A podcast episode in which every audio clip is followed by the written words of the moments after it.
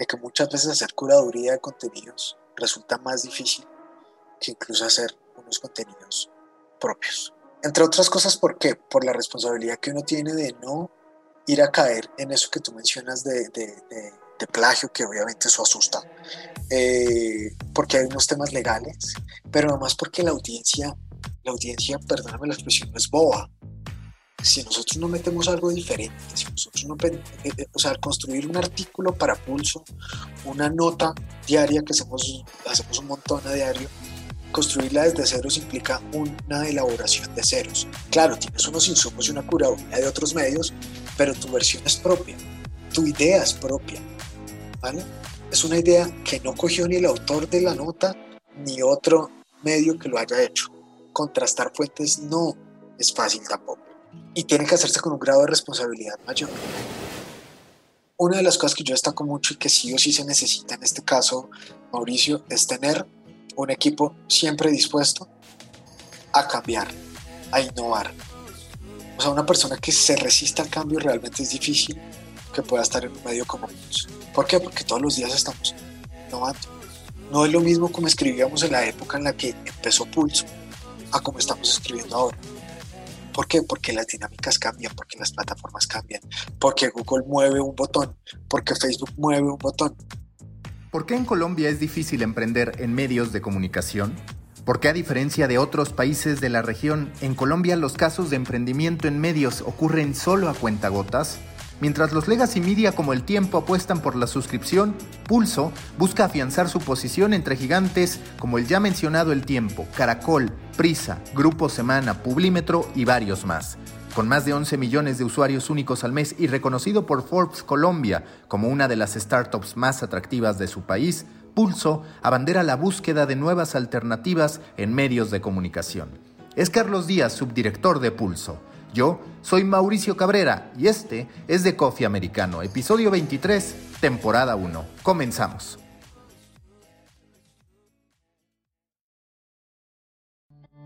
Aquí comienza de Coffee Americano Grandes historias para grandes storytellers. Un podcast continental sobre medios, historias, marketing y contenido con el sabor de Storybaker por Mauricio Cabrera. De Coffee Americano, nuevo episodio con Carlos Díaz, en este caso subdirector de Pulso, esta startup de las reconocidas como una de las empresas más innovadoras en estos momentos en el ecosistema emprendedor colombiano, de acuerdo a la revista Forbes. Carlos, me da mucho gusto saludarte y para que la audiencia pueda ir a detalle, ¿qué es Pulso? ¿De qué va Pulso y cómo es que se ha hecho de un lugar en medio, digamos, de puro legacy media? Mauricio, ¿cómo estás? Eh, muy, muy, pero muy contento de estar en, en tu programa, que como te lo decía hace un rato, eh, es muy ganador, cada vez gana más adeptos, cada vez gana más audiencia a nivel Colombia y a nivel región, entonces me siento muy complacido de hacer parte de esos, de tus invitados y hablar de, de, de lo que más nos gusta, que son los medios, y los medios en este caso digitales, eh, que cada vez presentamos más retos. Entonces, eh, te cuento de Pulso. Pulso realmente inició como un reto, tengo la fortuna de decir que hago parte de Pulso desde que comenzó, desde que teníamos el tráfico, como se dice, en ceros, cuando nos emocionábamos al ver eh, una cifra de 50 usuarios, de 100 usuarios, y ahorita eh, redondeamos, y lo digo con mucha humildad, los 26 millones de usuarios. Entonces he sido muy afortunado de hacer parte de este, de este trabajo, de este proyecto que, que sin lugar a dudas ha sido exitoso y, parte del éxito precisamente está en innovar cada día, que realmente Pulso más que una empresa es una familia, lo llevamos en el ADN y eso desde la dirección de, Hernando Paniagua, eh, pues es, algo que tratamos de, tenerlo siempre claro todos los días. El capital humano para Pulso es muy importante y eso hace parte, entre muchas otras cosas, de, las estrategias que tenemos para crecer y para seguir ganando más mercado en, Colombia y en América Latina. ¿Qué es Pulso? Pulso es un, una startup eh, del Grupo Santo Domingo. Es una de sus, de sus startups hace parte particularmente de una incubadora que es la incubadora de, de proyectos del Grupo Santo Domingo. Pulso es una de sus principales apuestas en proyectos digitales. Y eh, pues es un proyecto que nació realmente como algo muy revolucionario aquí en Colombia, lo sigue siendo, yo creo que de los medios digitales en Colombia, Pulso es el primer medio nativo digital, es decir, los otros medios tienen un, un, un medio tradicional que los apalanca, nosotros somos 100% digitales y nos interesa quedarnos aquí en, lo digital. Eh, parte del éxito también es que hemos llegado con un modelo disruptivo eh, replicando lo que es The Huffington Post en Estados Unidos y a nivel mundial. Y es algo nuevo para Colombia. Es algo nuevo para Colombia porque es realmente eh, hacer una curaduría de contenidos muy seria, tratar de aterrizarle mucho a la audiencia que nosotros tenemos, que son los millennials, aterrizarles el contenido. Nos interesa obviamente con mantener esta audiencia. Eh, que son no mayores de 36 años, sin embargo yo siempre digo, si nos lee la persona de 40, de 50, de 60, o los llamados centennials que son menores eh, de ciertas edades, pues bienvenidos. Estamos abiertos eh, a, a, seguir ganando audiencia con un modelo llamativo, con un modelo diferente, con un modelo que no se cierra a lo que se cierran muchos medios tradicionales en el mundo y es a innovar cada día. Llevas ya más de siete años en Pulso, ¿cuáles dirías que han sido esas etapas que te han tocado vivir? Porque pues prácticamente has estado a lo largo de la historia completa de Pulso. ¿Qué es lo que te ha ido tocando vivir a ese respecto? ¿Cuáles dirías que son los hitos que han superado para llegar a este punto?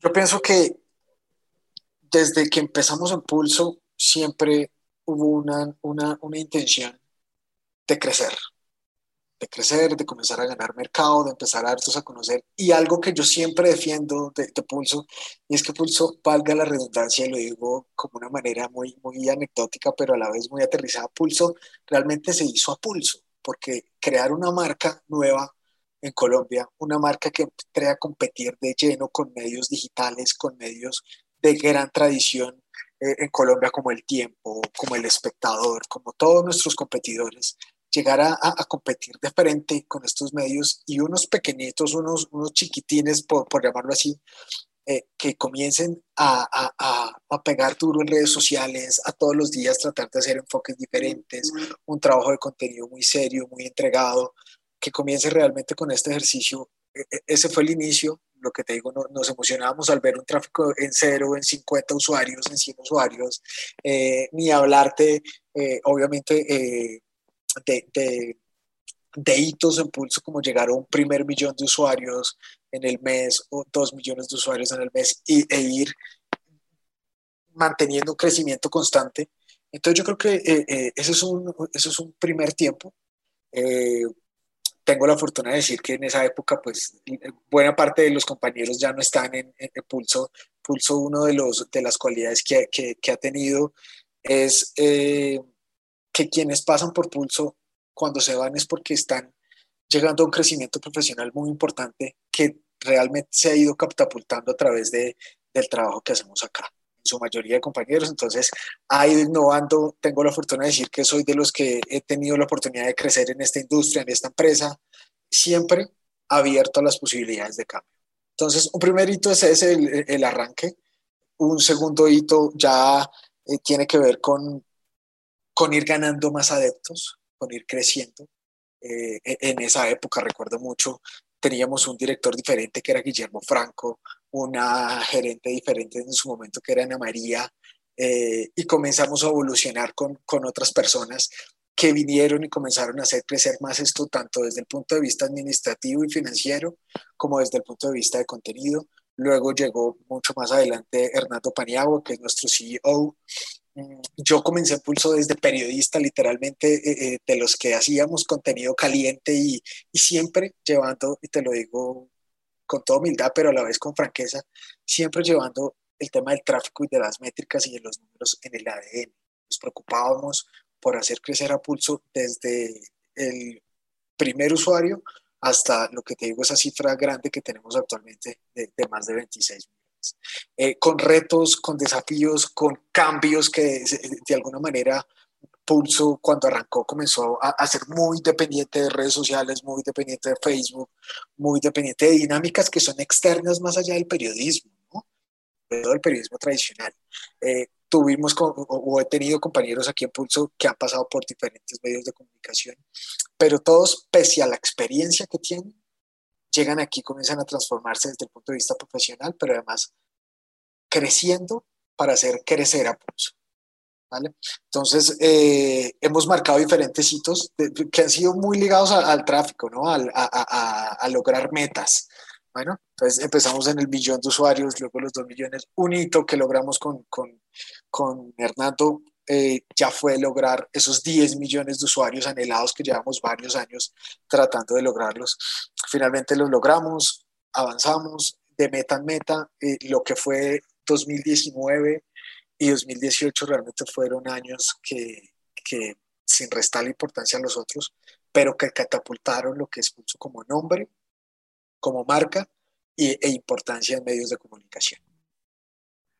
Y hoy te quiero preguntar, porque por la naturaleza que tienen los generalistas, por la naturaleza que tiene la batalla del alcance, continuamente uno, cuando está a cargo del negocio o de la división editorial, tiene frente a sí la disyuntiva de decir, ok, esto me lo puedo permitir porque genera visitas, pero también la de decir, esto no lo voy a hacer porque tengo ciertos parámetros editoriales. Es decir, ¿cuál, ha sido la conclusión a la que ustedes han llegado, que entiendo que es un desafío constante, en términos de decir, esto sí lo podemos hacer, que no necesariamente es gran periodismo, pero a la gente la entretiene, termina funcionando, y estos otros temas, por más que me den buenas visitas, no los voy a tocar. Es decir, cómo equilibrar esta cara limpia que debe tener un generalista, pero también entendiendo que en este caso se está en un negocio de alcance.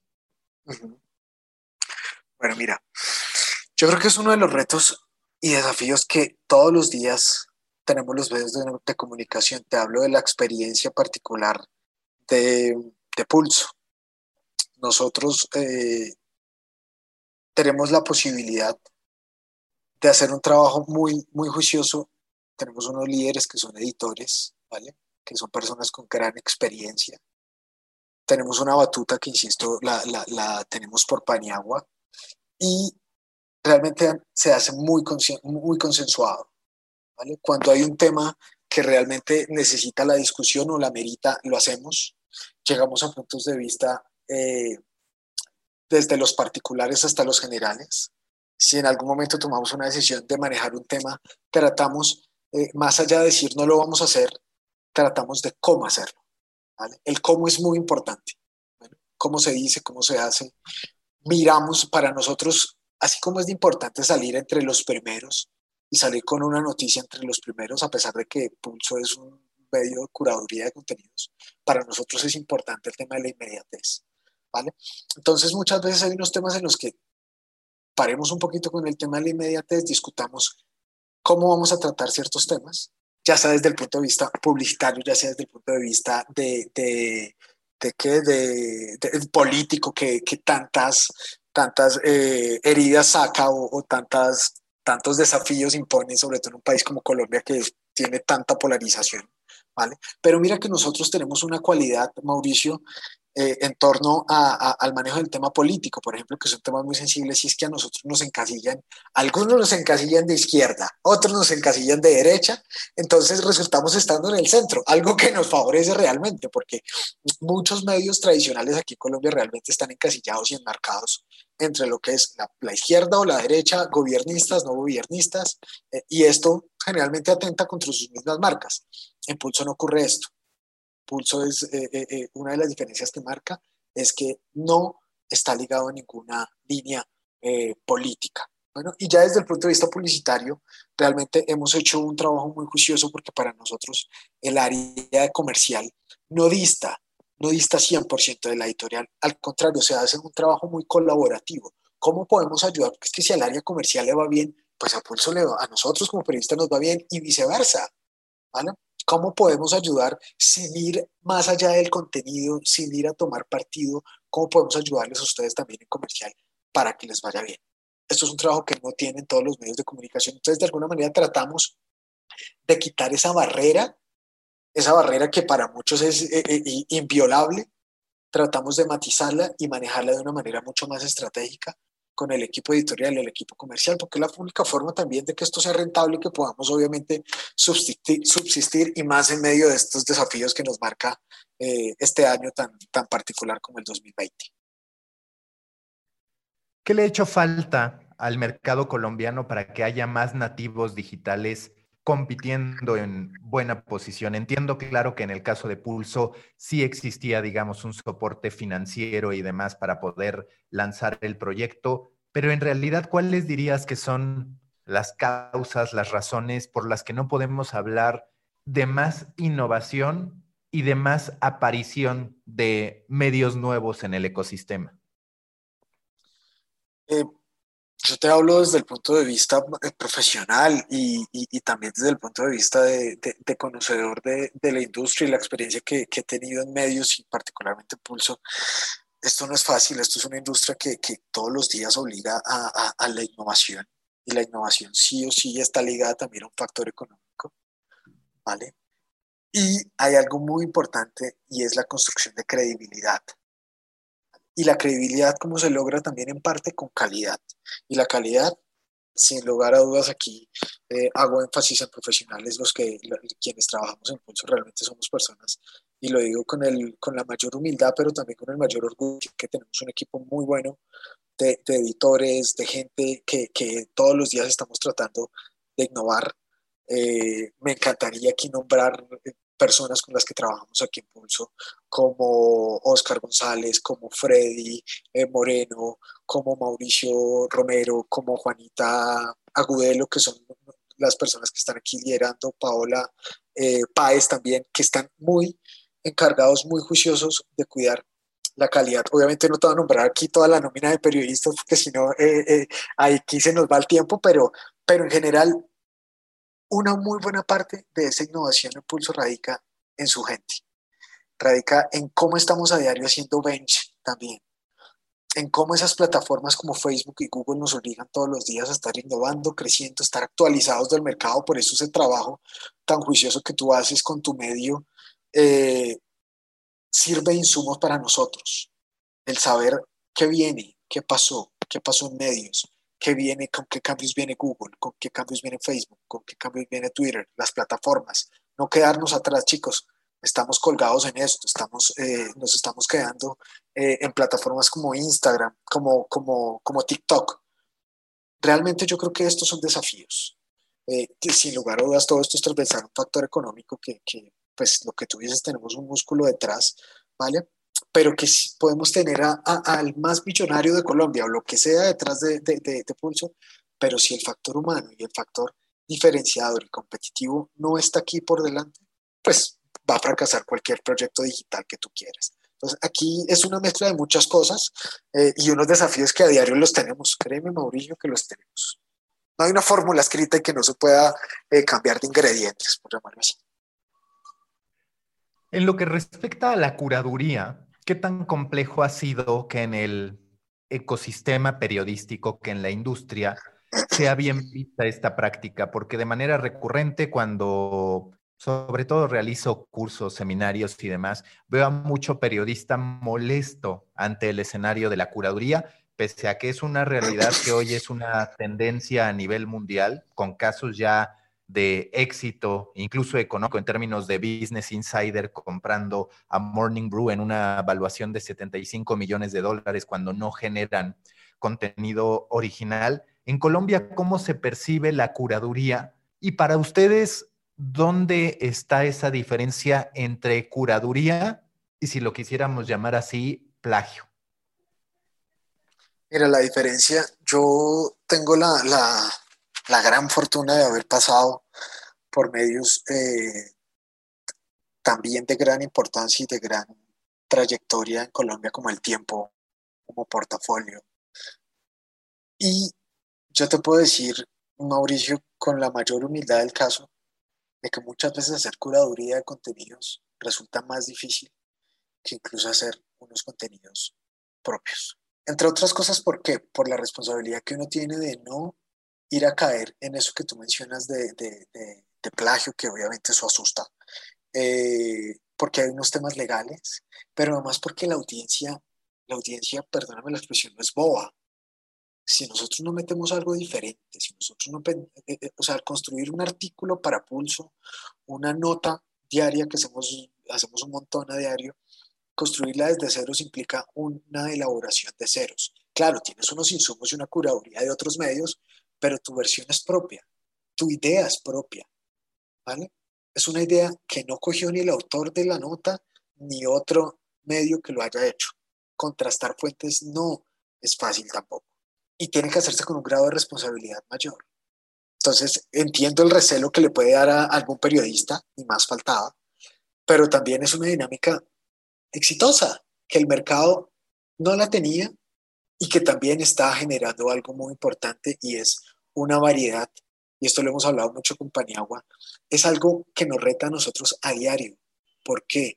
Porque se desdibujó mucho el, el, el, rótulo o el sentido que tenía inicialmente el periodista tradicional, que era solamente hacer su reportería, hacer saber formular las mejores preguntas, hacer una buena investigación, y ahora el reto periodístico está en manejar herramientas, en manejar lo necesario para, desde el punto de vista digital, poder tener un impacto tu nota pegue muy bien en Facebook, se pegue muy bien en Twitter, se pegue muy bien en las plataformas que sea. Ese es el reto. ¿Cómo haces? Esto no es suficiente con hacer reportería, con hacer una buena historia, no, aquí necesitas manejar una cantidad de herramientas que por fortuna las manejamos aquí en Pulso y que cada día nos retan más porque nos toca a diario comenzar a trabajarles más. Y son herramientas como todo lo que tiene que ver con la escritura de SEO, todo lo que tiene que ver con algo más obligable para Google, para Facebook, para cada una de esas plataformas. ¿Cómo hago viral un video? ¿Cómo salgo más rápido que mi competencia es diferenciada? Entonces, esta curaduría de contenidos, el tema realmente del plagio, hace rato lo superamos, por fortuna.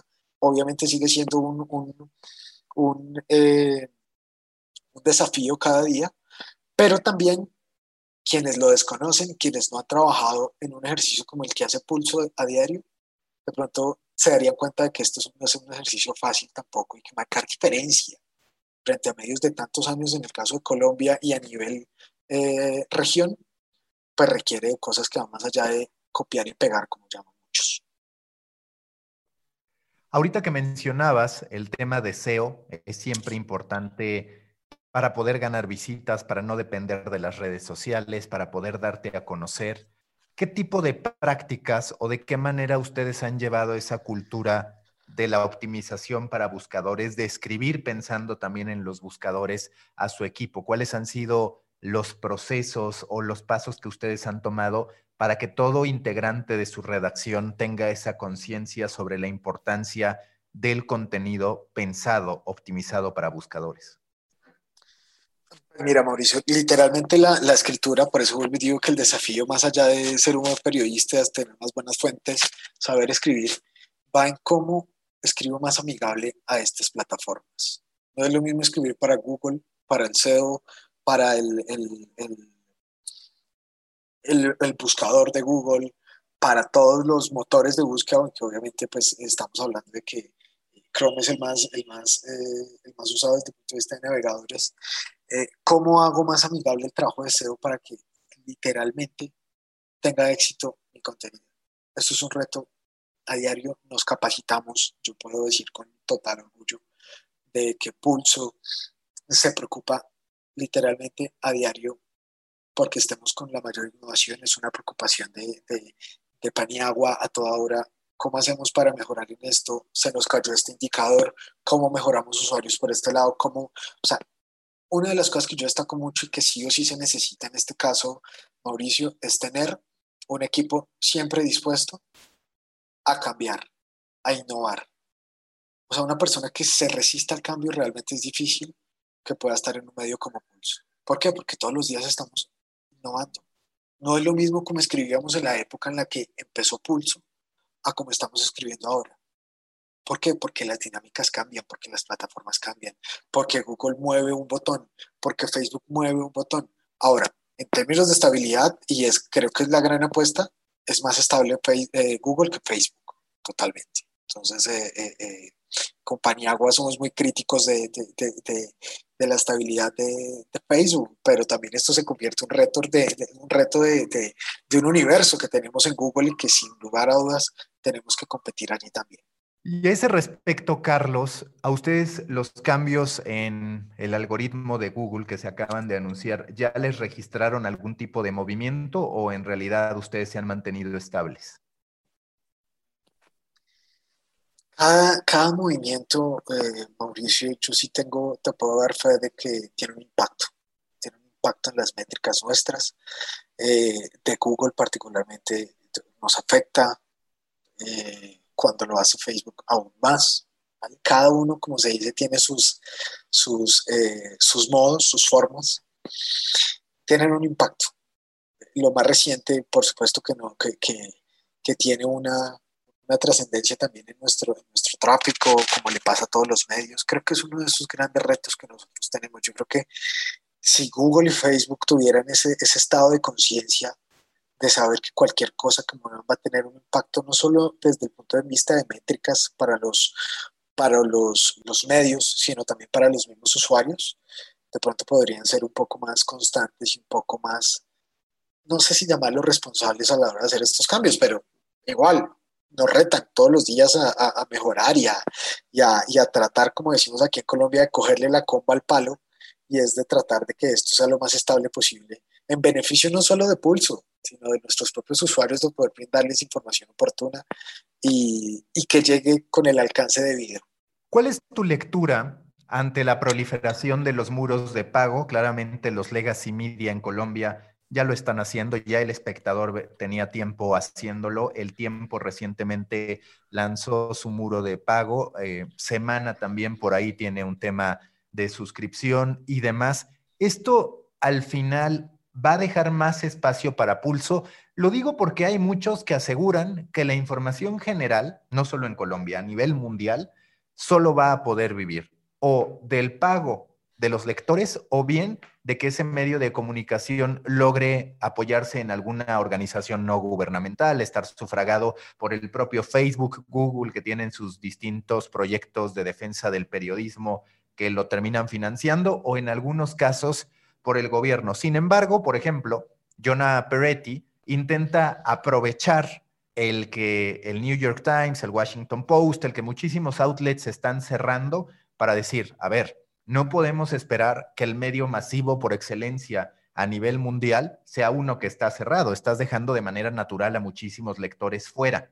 Guardando toda comparación y demás, ¿a ti qué te parece que representa todo este boom de muros de pago en Colombia, en la región, en todo el mundo, para los generalistas que todavía son gratuitos. Hay más oportunidad, les mete algo de presión, terminarán ganando usuarios a partir de gente que diga, pues esto ya no lo puedo ver acá, aún reconociendo que los muros de pago de, por ejemplo, el tiempo, pues todavía tiene una cifra gratuita bastante alta, es decir, no es que me voy a, meter a una nota y ya no voy a poder consumir su contenido, por ejemplo.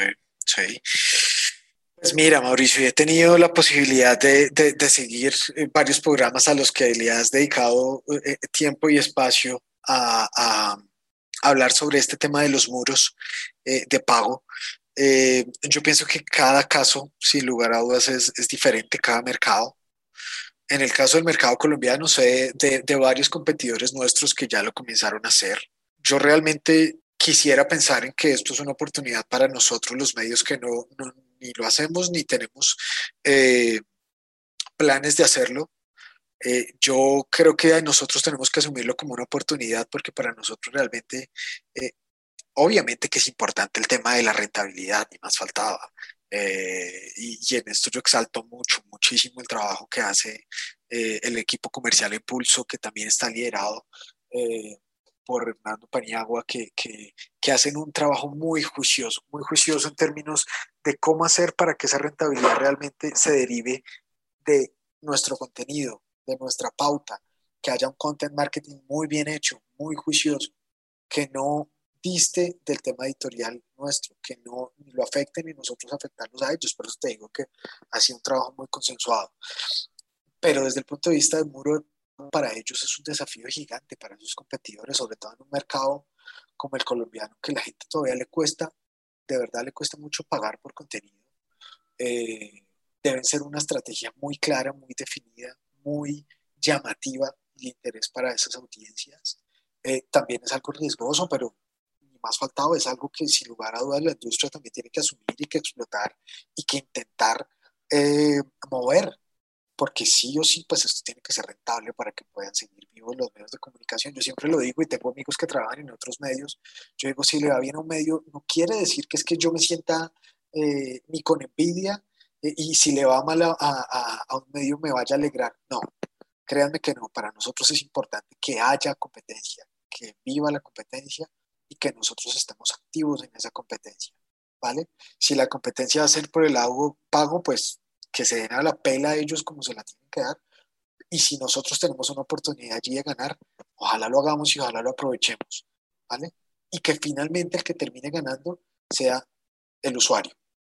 ¿Vale? En términos de calidad, también de que tenga información a la mano. Nosotros, por el lado Pulso, lo hacemos gratuitamente con toda la entrega uno a veces, critica, a veces lo critican como a todos los medios y periodistas nos pasan, pero a veces los usuarios y, algunos no se dan cuenta que detrás, tras bambalinas y detrás de ese portal hay un equipo humano de personas muy juiciosas trabajando, tratando de hacer un trabajo muy juicioso, muy serio, de calidad, que tenga desde la noticia más importante de Nación hasta la noticia más graciosa que te pueda parecer a ti, Mauricio, de farándula o de entretenimiento. Entonces, es un desafío. Yo realmente soy muy, muy abierto. Ojalá les vaya muy bien a quienes lo están haciendo. Eh, y que realmente este desafío, digo, no solamente los medios de, comunicación en Colombia, sino los otros de afuera, que el usuario sea el ganador. Y nosotros, obviamente, tratar, ojalá, de ganar mercado, ojalá tratemos de aprovechar esa, esa, con mucho juicio esas, esas oportunidades que ofrece esa misma competencia.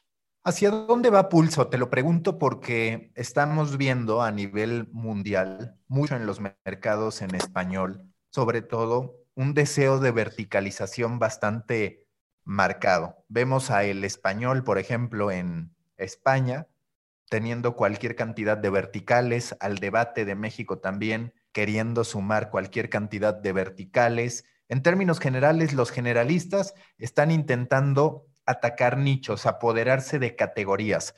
¿Es esa una estrategia que ustedes están siguiendo o digamos, cuál es la etapa que tú, que Pani han ido acordando para el pulso de cara al futuro y para posicionarse como elementos atractivos comercialmente, más allá del alcance que puedan tener?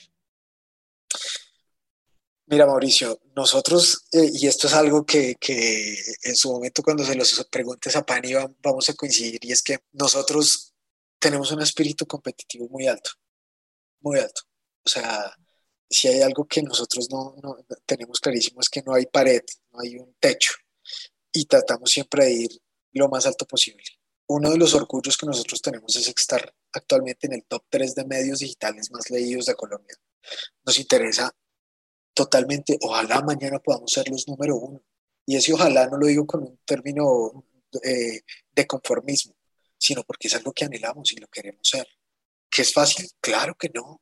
Pero como siempre decimos compañía agua, es mejor pelear estos primeros puestos a estar peleando los últimos o estar peleando cómo comienzo a subir de esos últimos para llegar a quitarles mercado a los primeros. Tenemos la fortuna de estar entre esos primeros, pero no ha sido fácil es la fortuna acompañada también de un trabajo muy juicioso, muy serio, muy competitivo, muy de todos los días, muy de exigir, porque Pulso tiene unos chicos periodistas que son muy juiciosos, pero tiene unas cabezas que exigen también y que sí o sí necesitamos dar resultados. Entonces, eh, a diario nos trazamos unas metas, unas metas que van más allá de lo numérico también. Queremos ser el medio número uno de Colombia. Esa es la gran apuesta. Eh, cero conformismo cuando logramos una meta, cuando logramos un nuevo récord, pues lo aplaudimos, lo celebramos como se debe, pero siempre con la mirada hacia adelante. ¿Cuál es el reto que viene? Cada día es más difícil la competencia. Cada día son medios, medios que llevan un montón de años en Colombia, muchos más años que los poco más de siete años que lleva Pulso. Eh, y por eso este modelo es exitoso, pero a la vez es retador. De cómo tú llegar a ser un medio que hace siete, ocho años no lo conocía nadie, a llegar a estar en el top 3 y competir con grandes jugadores del mercado. Entonces, el techo, créeme que no lo tenemos, vamos como se dice sin techo, eh, queremos ser el número, el número uno. Yo me sueño, ya a título personal me sueño con ver a Pulso eh, compitiendo en otros mercados además del colombiano. Es un sueño que yo tengo, que quiero verlo afuera, quiero ver a Pulso salir también, quiero ver a Pulso siendo un referente y ya considero que lo estamos logrando, de cómo ser un negocio rentable digital. Esto es algo que destaca mucho Pani, porque no es fácil tampoco. Un negocio tan nuevo, eh, digo desde el punto de vista de marca, cómo poder ser rentable, cómo está llegando ya prácticamente a, a, esa rentabilidad que es anhelada por medios que llevan años. ¿vale? Entonces, aquí hay unas ambiciones y obviamente manteniendo tres pilares que nosotros tenemos y es ser un medio joven, ser un medio serio, ser un medio creativo y ser un medio al cual mantenga la credibilidad, que la gente lo crea, lo respete, que no por el hecho de ser joven eh, es menos importante o, tiene menos credibilidad que los otros. Eso creo que lo identifica la audiencia y sigue estando en nuestro ADN. Entonces espero que la próxima entrevista que tengamos, Mauricio, sea para contarte, mira, ya logramos esto, ya estamos en esto, ya superamos esto, porque siempre tenemos un ánimo combativo en el buen sentido de la palabra, ambicioso también en el buen sentido de la palabra y con un hambre de crecimiento que pese a ya estar en el top 3 queremos seguir subiendo. No es fácil, pero ahí vamos.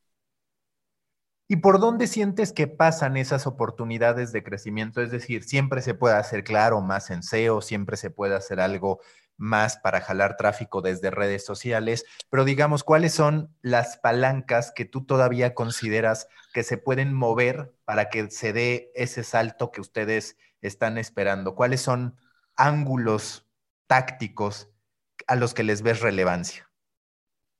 Mira, yo si tú me hubieras dicho hace unos años esa pregunta, te hubiera dicho, mira, no, lo sé porque Pulso es muy dependiente de las redes sociales, ¿vale?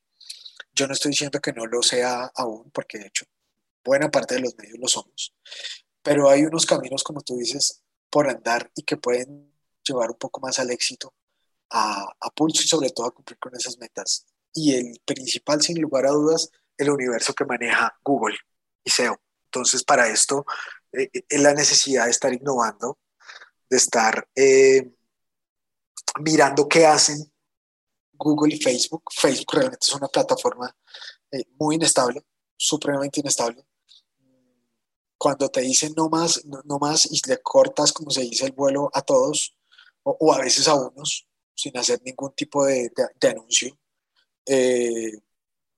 y Google ha puesto más a lo veo, veo una plataforma mucho más estable, también con desafíos, pero creo que allí tenemos un universo muy grande nosotros por alcanzar. Y obviamente el desafío también está en nuevas plataformas. ¿no?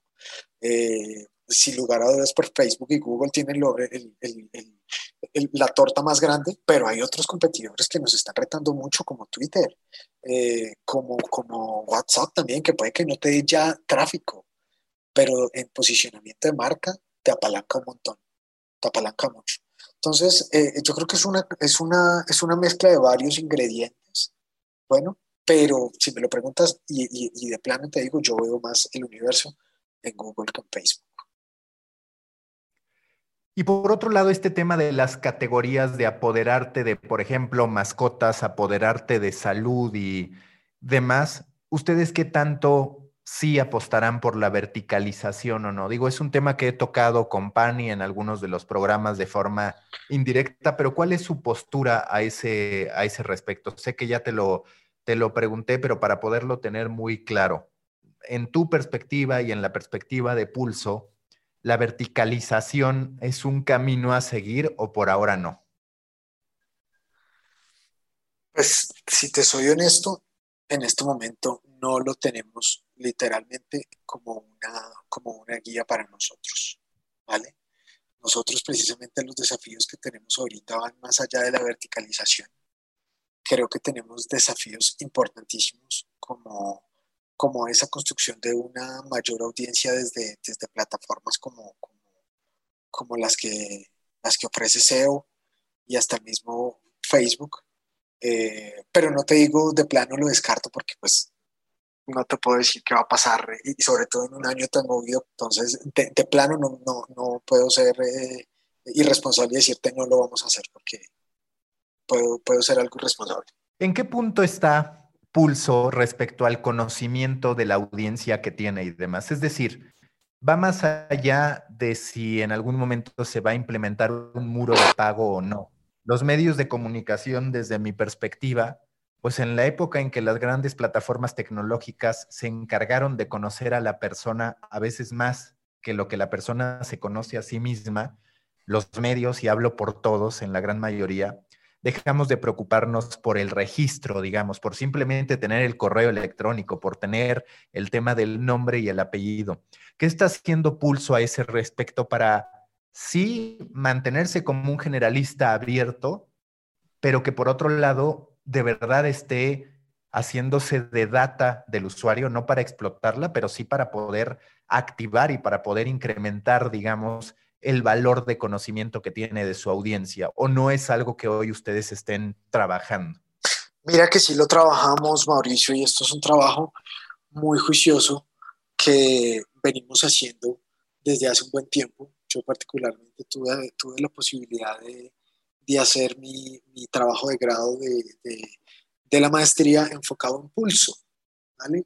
Y uno de esos retos que, que, que, que construimos allí fue construimos, perdón, allí fue un, un buyer persona para Pulso. Quienes no saben eh, y no están muy, muy identificados con, con, con, el tema de mercadeo, un buyer persona es como un perfil, una definición de cuál es el lector, eh, cuál es el lector promedio que tiene Pulso, cuál es la audiencia nuestra.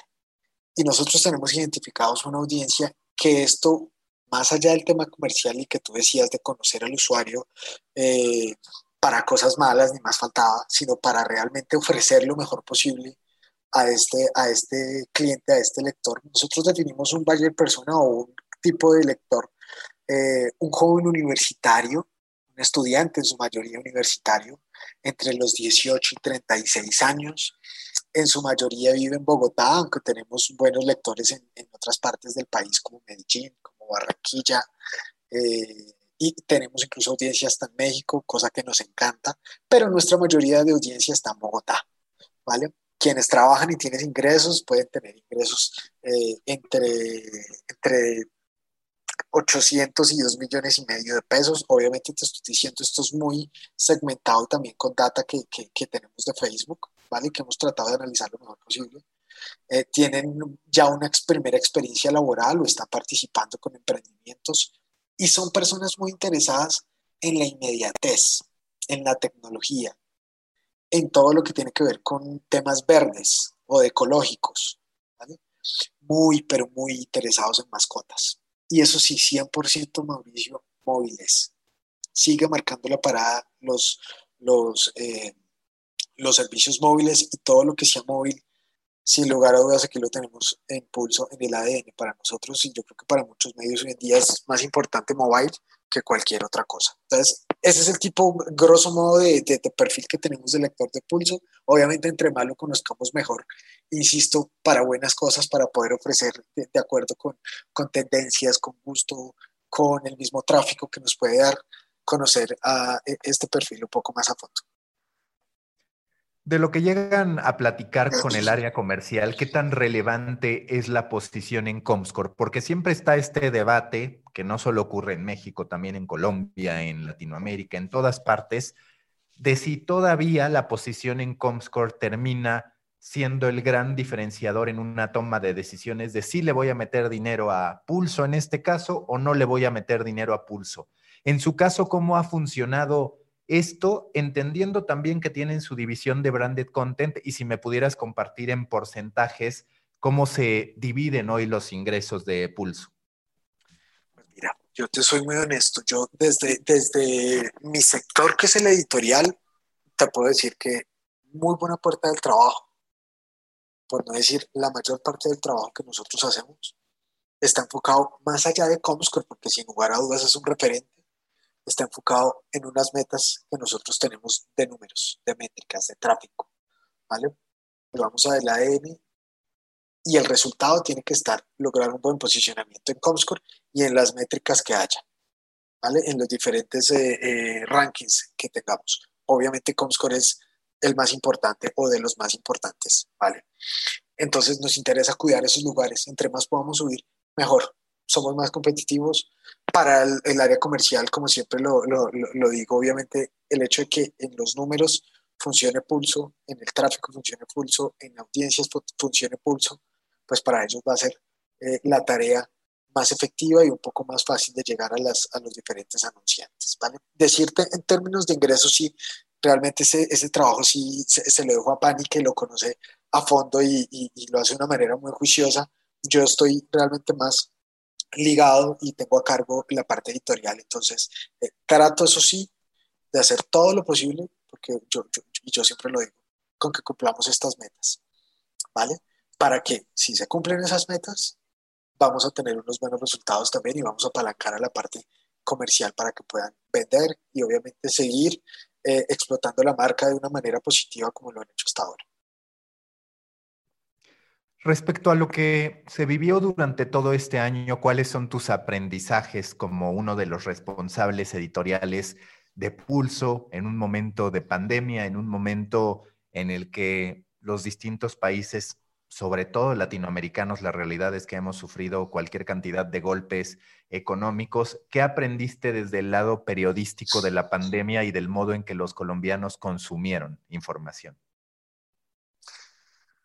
Pues mira, yo desde, desde el punto de vista profesional y, de pulso de nuestro trabajo editorial, sin lugar a dudas quedan muchos aprendizajes. Uno, eh, sí o sí, aunque ya habíamos hecho algunos asomos de teletrabajo, eh, aquí realmente nos tocó irnos full time, como se dice, de, llenos al, teletrabajo, con desafíos. Obviamente seguimos, eh, y yo particularmente extrañé mucho eh, el poder estar en una redacción, el poder estar con, con mis chicos trabajando muy de la mano, muy reaccionando de una manera más rápida, eh, pese a que lo hicimos, pues realmente eh, eh, la competencia es muy alta y, siempre es retador el tratar de salir a tiempo con todos los temas. Desde el punto de vista de, de, medios, pues vimos que una buena parte de la audiencia también comenzó a, explorar los medios tradicionales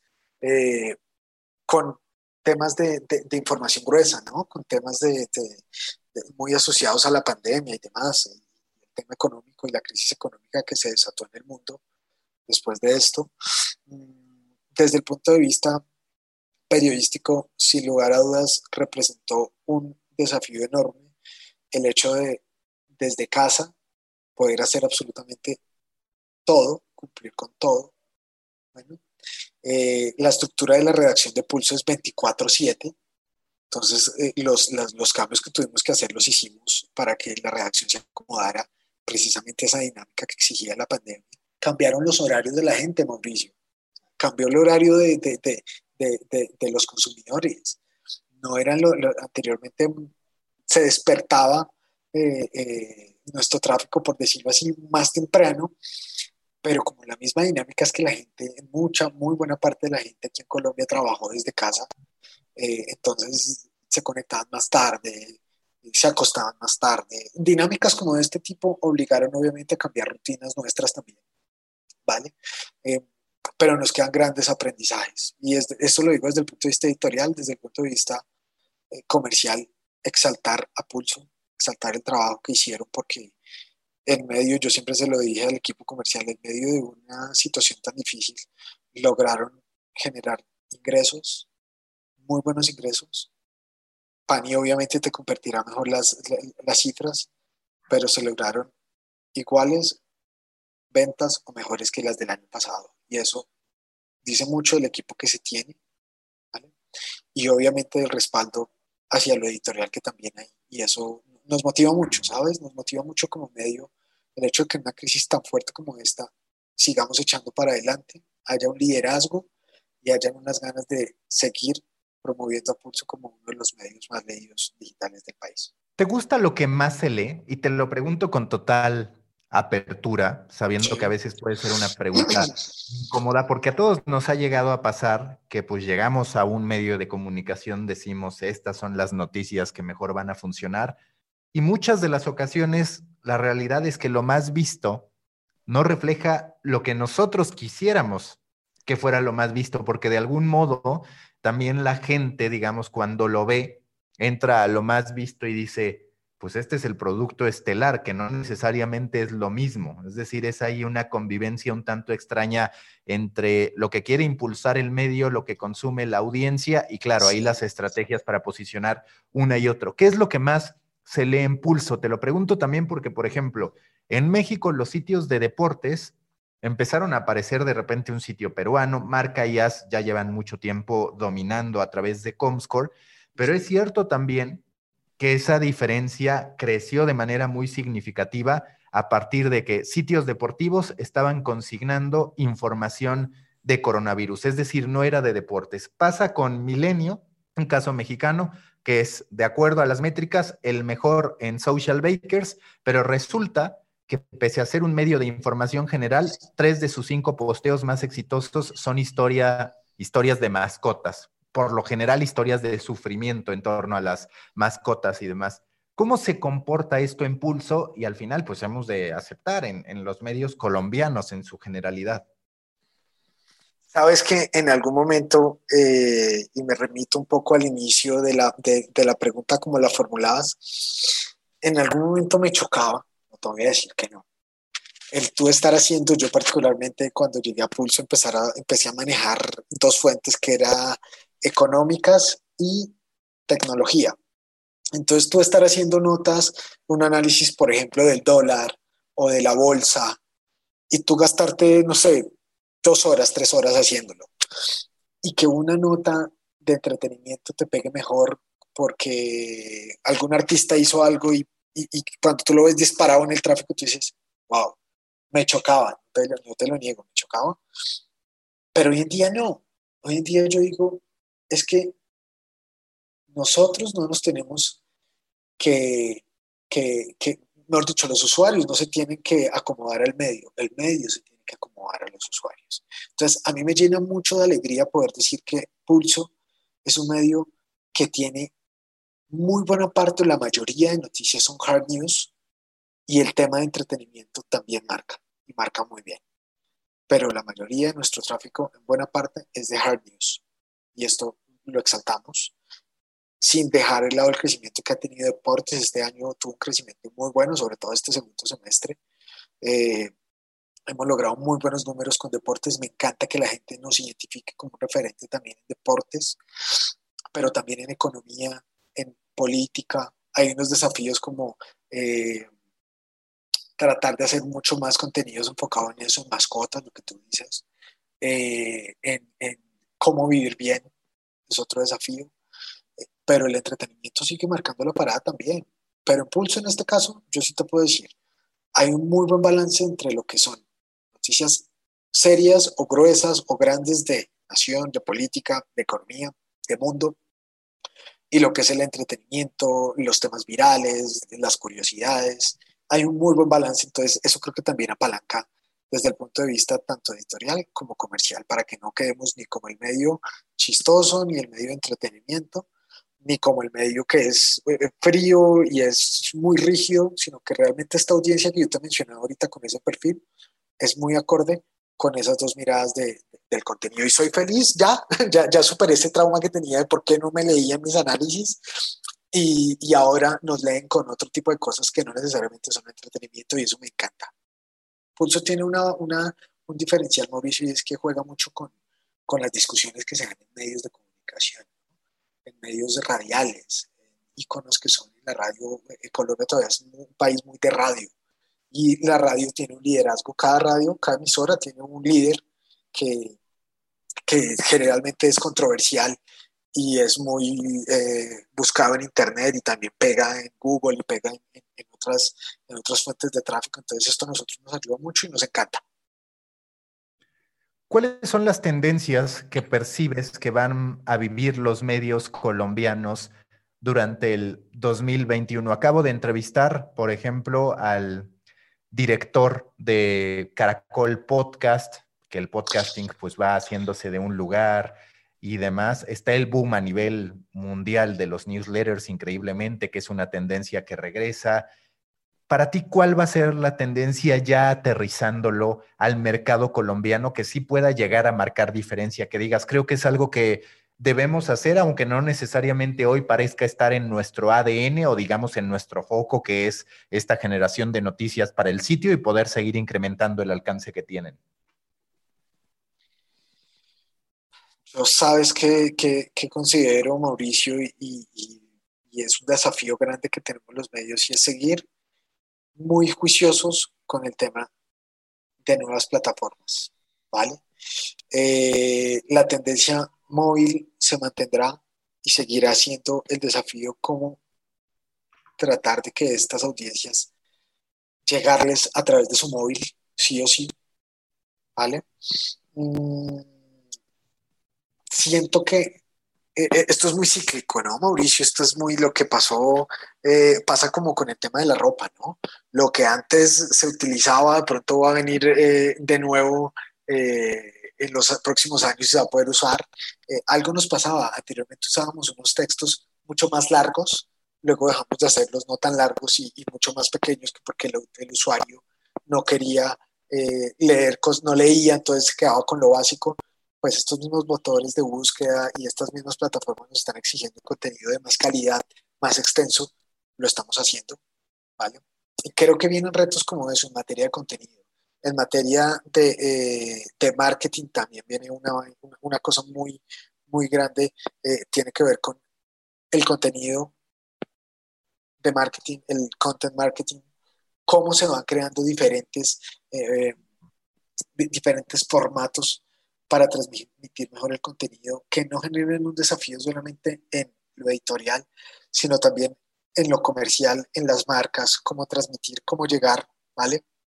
Yo me sueño eh, insertando formatos como el que tú tienes en este programa, mucho más en pulso, eh, que sean exitosos, que la gente los escuche, que los comparta. En fin, hay una cantidad de, de tendencias que obviamente nos van poniendo el mercado generalmente Colombia, y eso hay que reconocerlo. Colombia avanza mucho, eh, muy de la mano de lo que pasa en medios estadounidenses. Entonces la innovación se replica mucho acá, en medios de otros países acá. Eh, y sigue siendo el tema multimedia. ¿Cómo combinamos lo mejor posible las plataformas? ¿Cómo hacemos que el sitio de nosotros esté lo mejor optimizado para que el consumo se aumente sea amigable a esas plataformas y que sigamos sí o sí eh, recuperándonos de esta, de, esta, esta crisis que tuvimos en este 2020 todos. Yo creo que viene el año de la recuperación, incluyendo para los medios. Eh, soy muy positivo que en términos de marcas, las marcas que sufrieron más el impacto de este año lo van a tener, van a tener un año mucho mejor, un año más, más que se recuperen diferentes industrias el otro año. Y esto para nosotros va a ser muy beneficioso porque crece el mercado, crece la audiencia y crecen también esos ingresos que muchas veces son el caballito de batalla de, en los negocios. Penúltima pregunta de siempre en The Coffee Americano. Si tuvieras que recomendar un libro, algún documental, cualquier tipo de material audiovisual o textual en algún caso que te haya llamado la atención, que te haya inspirado, ¿cuál sería? A mí siempre, Mauricio, a mí siempre me me ha encantado mucho llenarme de, textos, de textos no solamente desde lo periodístico, desde lo periodístico te puedo decir y recomendar un libro que he tenido la posibilidad de leer y de devorarme mucho y es de una periodista en Colombia que se llama Yolanda Ruiz. No sé si en algún momento ella es la directora de, de Noticias RCN y escribió un libro que sin lugar a dudas me encanta por, por, porque es una, es, es, es, una lectura de periodismo muy, muy bonita. Se llama En el filo de la navaja y habla todo sobre el tema de la ética periodística, las redes sociales, los medios, la radio, habla el profesionalismo y las amenazas que tiene también este oficio. Se llama Yolanda Ruiz.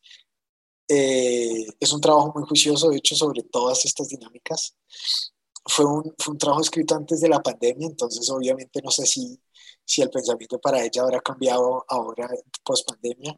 Y hay otro, uno actual que, me estoy leyendo actualmente, no es de periodismo, pero que lo exalto porque porque realmente me llena de, curiosidad, me llena cada vez que lo leo, realmente me, me llegan más cosas a la cabeza y, y está relacionado con el futuro que siempre la gente cree, ¿qué va a pasar?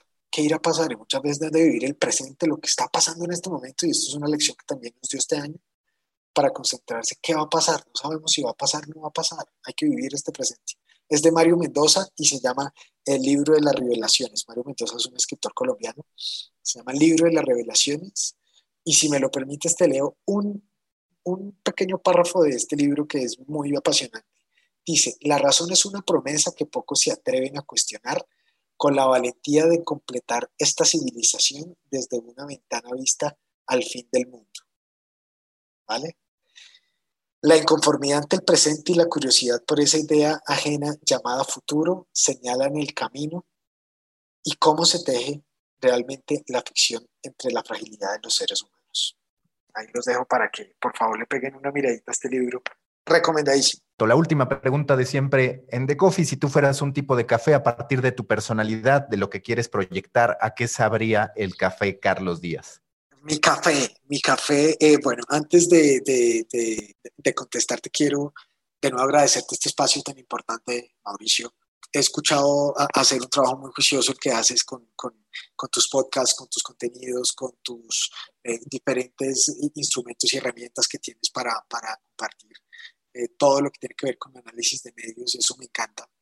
Eh, invitadísimos todos a seguir ese trabajo tan juicioso que hacen, que sigan con estos podcasts que a quienes conocemos y nos interesa la industria realmente nos alimenta mucho. Y yo me quedo con un delicioso latte de vainilla que me lo tomo todos los días, ¿vale? Me encanta, describe lo que soy, una persona eh, que busca todos los días algo diferente, que el trabajo que hago me apasiona, me encanta, me lo disfruto todos los días, termino rendido, muy cansado, pero disfruto mucho eh, el trabajo y la vida que tenemos aquí en Pulso. Muchas gracias. Perfecto, Carlos, muchas gracias. Un abrazote, Mauricio. Busca la próxima semana un nuevo episodio cargado con grandes historias continentales, endulzado con acento latinoamericano y narrado por grandes storytellers. The Coffee Americano, un podcast de storytellers para storytellers. Un podcast de Storybaker por Mauricio Cabrera.